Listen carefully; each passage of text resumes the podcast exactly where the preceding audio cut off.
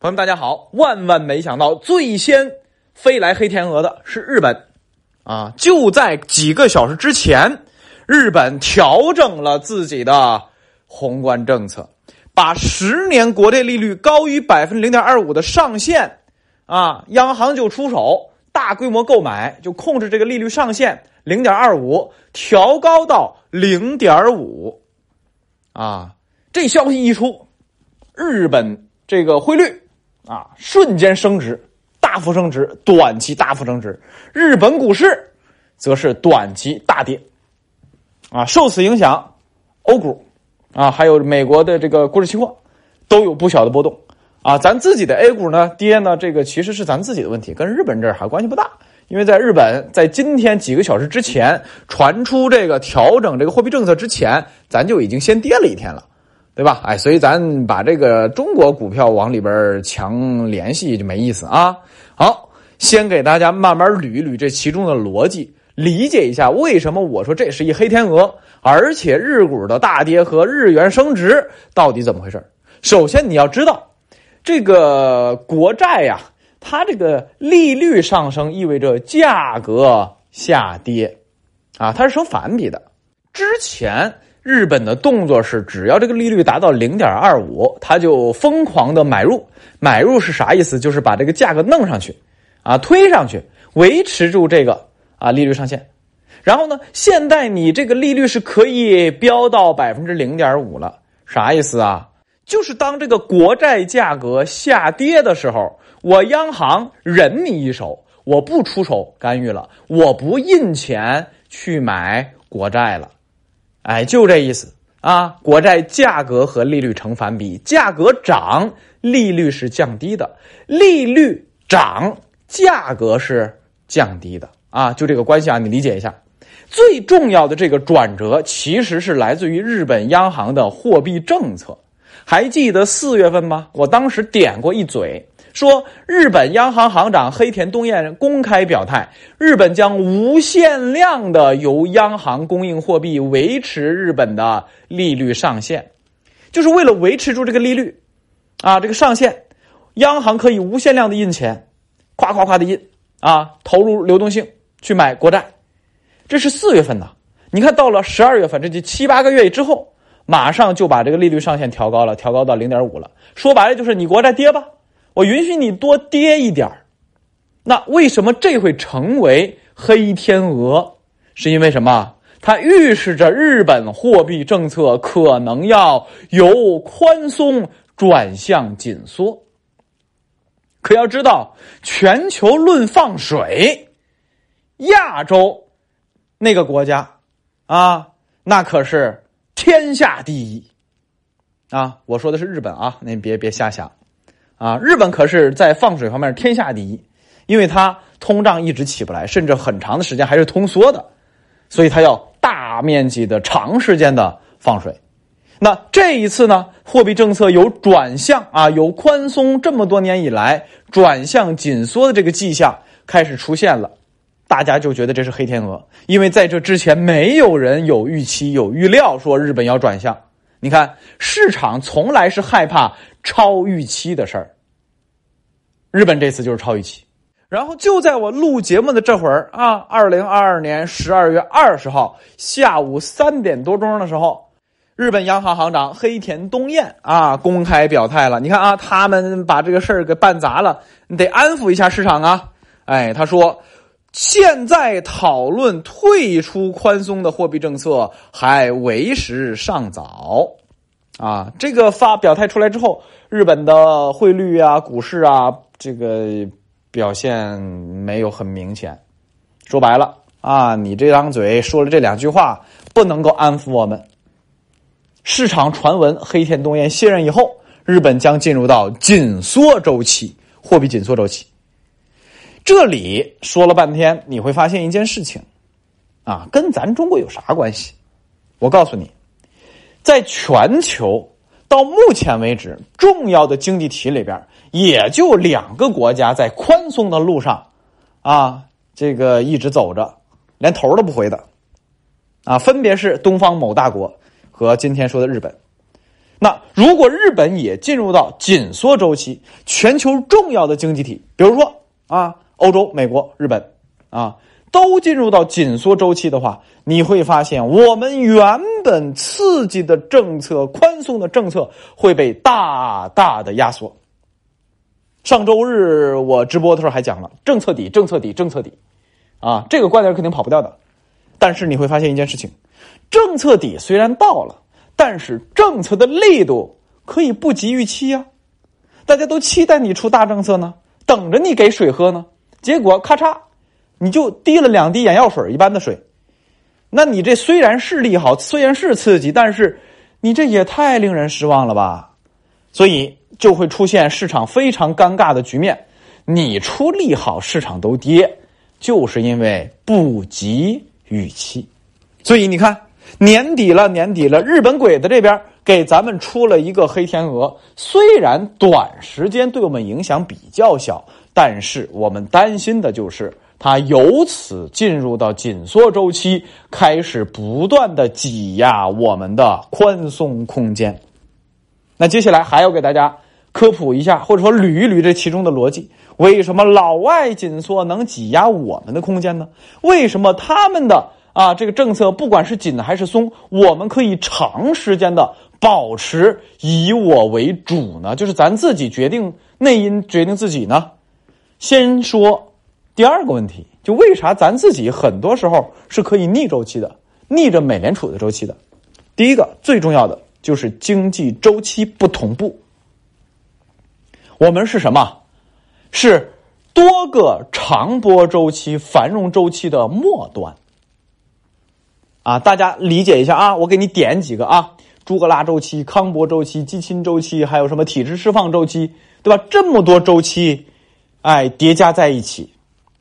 我随便举一个例子啊：建筑周期和咱们体制释放周期基本上是吻合的。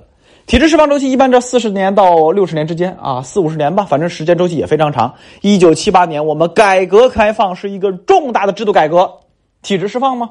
对吧？算算日子，你看四五十年了，对吧？大周期。然后咱们房地产周期、建筑周期也搞了有二十多年了，对吧？所以你会发现，咱们自己的经济周期本身它就很强。所以你看，美国人紧缩货币，咱害怕吗？零四年到零六年，美国紧缩货币。疯狂加息，咱才才不理他这茬呢。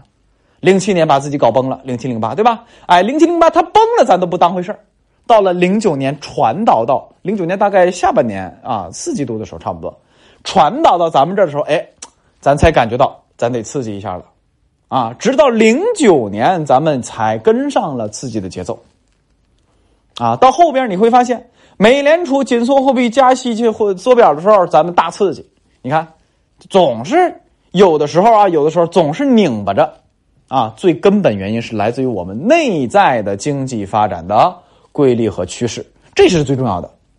好，这是第一个，这是以前你看很好解释了以前我们啊，往往跟全球不是同步的，对吧？拧巴着，或者说这个同步的时间很短很少，但是现在呢，哎，现在不一样了，现在我们的经济是债务高企。我们又是债务驱动型经济，那么接下来我就想问了：谁愿意做罪人呢？啊，历史大罪人谁愿意做？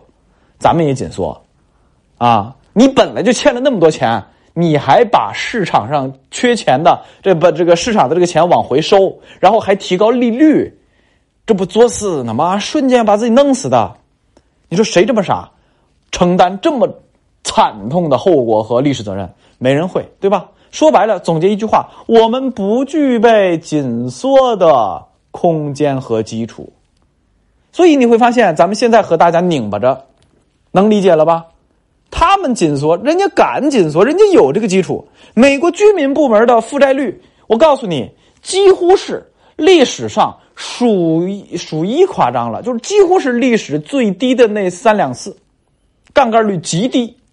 因为什么？零七零八年次贷危机的时候，把美国佬干得够呛啊，来了一次极其彻底的去杠杆啊，所以你会发现这么多时间以来，美国人杠杆率很低，金融系统杠杆率也很低，他敢紧缩呀，他怕什么？对吧？哎，所以他敢紧缩。那日本呢？啊，日本紧缩到目前来看，我没有深入研究啊，应该是因为通胀的原因。以前它是痛苦通缩，哎，通胀老起不来，结果现在呢，通胀起来了。通胀起来的原因也简单，因为什么？因为过去这几年，要么疫情冲击，要么俄乌冲突，对于供应链影响特别的大，生产影响特别大。而日本巧了，百分之八十的原材料都要进口，你说它通胀起不起来？对吧？哎，所以目前啊，我初步研究啊，我们还没有深入研究呢。日本这个转向啊，呃，大概率和通胀有关啊，这个有可能他们预测未来扛不住失控的这个通胀。有可能走向美国那种那么夸张的一个方向，所以他们提前做动作啊，这是日本的一些情况。所以啊，我们来回答前边的问题：他们紧缩到底对我们有什么影响？我们为什么又可以长时间的以我为主？第二个问题回答了，接下来我们来回答第一个：他们紧缩对我们的影响。一般来说，国际局势、国际的大的变化想对中国产生影响，就两条腿。好，敲黑板画重点。这两条腿分别是经常项目和资本项目。翻译一下，分别是跟别人做生意，这个货物出来进去，出来进去啊，我买你的东西，你买我的东西，来回倒腾啊，这个是一个影响。第二个叫做钱，热钱，欧元、日元、瑞这个英镑、美元啊，这人民币啊，进来出去，进来出去。一般情况下，对我们的影响都会在这两条路径上产生影响。你看，再翻一下就好理解了。他们紧缩货币，压制什么？压制他们的需求，对吧？紧缩货币治理通胀，结局只有一个，那就是经济衰退。啊，这个逻辑我后边再解释啊，可以简单解释一下。比如说，通胀高了，你要紧缩货币，紧缩货币你又打压你的国内的需求，投资啊、消费啊各方面都会受影响，所以你这也也会。啊，这个降低，降低之后价格还高，你怎样就继续紧缩货币？所以你会发现需求可以快速降下来，而供求关系不容易解决，就是通胀不容易解决。如果时间拖长了，那经济就衰退了，没人买卖了，没生意了，那经济就衰退呗，对吧？所以他们紧缩货币是加剧他们经济衰退的，加剧经济衰退，打压他们的需求，就意味着什么？咱出口。可就难了。十一月份大家有没有关注？你自己搜咱们的出口数据，那可是相当的难看呐，相当多的数据都是负的呀，兄弟姐妹们。咱们本来经济就三驾马车：消费、投资、出口。消费你懂的啊，这情况你说怎么消费啊？没法消费呀，对吧？投资，房地产被打压这么惨啊，房产几乎是负接近百分之十的这种情况，其他的实体经济的投资也好不到哪里去。一共三个引擎，三匹马。现在，哎呀，我都不好意思说三匹马都 都生病了，都不行了，我都不好意思说这句话。啊，那如果欧美紧缩政策来狠一点儿，你琢磨琢磨，咱们压力多大，对吧？这是生意。第二个，我说的资本项目就热钱的事儿，人家一直紧缩货币，一直提升利率。那么热钱谁是傻子，非要在中国享受这么低的利率？